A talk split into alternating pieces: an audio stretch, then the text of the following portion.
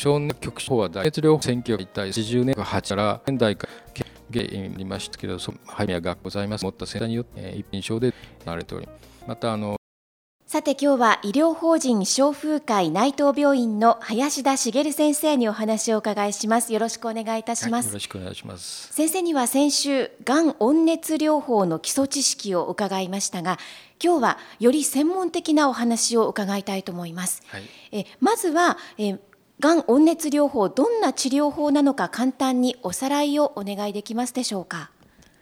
えー、がんは熱に弱いということを前回お話ししましたけれども、はい、がんはだいたい39度以上になりますと勢いがなくなってまいります。そして43度から42度から43度ぐらいになりますと本当にがんが死んでいくという現象が認められております。ですから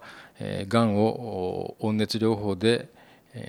治療するということになりますとどうしてもがんそのものを体の奥にあるがんをそのままの温度に上げなくてはなりません。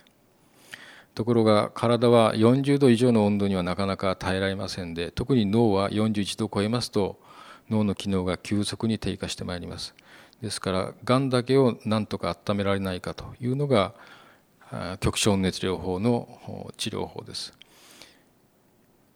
実際には先生どのような治療をしていくんですか、えー、温熱療法単独ではなかなか治療効果が出ませんのでがんを小さくするにはやはり放射線とか抗がん剤を使いながらやるということになります。もちろん手術できちっと取れるというようながんに関してはむしろ手術をちゃんとなさった方がいいと思います。えそれでどうしてもま再発とか転移という場合が出てまいります。そういう時にまあ放射線抗がん剤を使う場合にこの温熱療法を併用していく方が副作用を軽減できたりあるいは、えその放射線抗がん剤の治療効果を増加する強めるという利点があるわけです。温め方というにもいくつか方法があるんでしょうか？そうですね。今まあ保険適用されているハイパーサーミアというがん専門の先生たちがおやりになる温熱療法はラジオ波を使った電磁波を使った極小熱療法です。はい、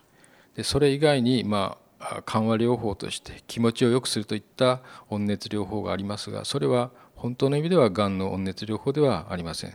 ただがんの患者さんはやはり痛みとかあるいは冷えとか、えー、体の硬いあるいは寝たっきりで体が冷えるといった場合がありますので、うん、そういう場合にやはり外から温めてあげるということは非常に気持ちのいいことです。あの林田先生は具体的にどのような治療をされているんですか？私は、まあ、極小熱療法だいぶやったんですけれども、はい、それだけではどうしてもがんは転移をしたり一箇所だけではないことが多いものですから、えー、全身を安全に温められないかということを考えてまいりました、はい、しかし温度管理が非常に難しいのでこれは脳が体温をコントロールしてますので脳の温度レベルを管理して発熱をさせて安全な発熱をさせて、その中でま抗がん剤を使ったり免疫療法剤を併用するというような免疫温熱化学療法というものをやっております。安全な発熱というのはそうですね。まあ普通は発熱するということはばい菌とかウイルスとかあるいは体の何かダメージがあった時に、え体温が上がっていくわけですけれども、はい、え私の場合は人為的にえ体温を上げるというようなバクテリアから作った薬を注射しましてあたかも体にばい菌が入ったと同じような状態を作るわけです。そうすると脳の方が勘違いしまして、はい、これを早く排除しなきゃいけないということで免疫力を高めます。その免疫力を高めようとする一番の方法が実は体温を上げるということなんです。ウイルスとかバクテリアはだいたい体温が40度ぐらいになりますとウイルスバクテリアの活動性は非常に低下しますから人間の体あるいは生命体というものは温度をコントロールすることによっていろんな病気を今まで治してきてるわけですね。それにがん治療を加えていくわけです。こういった治療法っていうのはいつ頃から行われているものなんでしょうか、えー、まあ、極小熱療法はだいたい1980年代から研究が始まりまして、はい。現在ハイパーサーミア学会というのがございますけれどそこの認定医を持った先生方によって一般の臨床でどんどん行われております。またあの歴史的にはこの全身の免疫を使った温熱療法というのはコーレイっていうアメリカの1900年代の先生ですね。それが一番最初にこういう免疫温熱療法をやった先生ですね。これからもそのこの治療法については先生は期待していらっしゃいますか？そうですね、まあ、あの局所温熱療法でしたらあちゃんとしたトレーニングを受けた先生でしたら的確にできると思いますのでこれを副作用のない形で、えー、頻回にやっていくことは、まあ、あのがん治療としては非常に安全性の高い治療の一つだと考えます。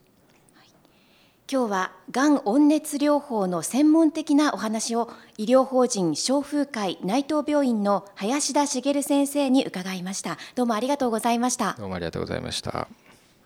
今日お話しいただいた内容はポッドキャストでもお聞きいただけます。クロス FM のホームページポッドキャストをクリックしてください目落とす版の一方法が実音を上げる。体温を上げるということなんです。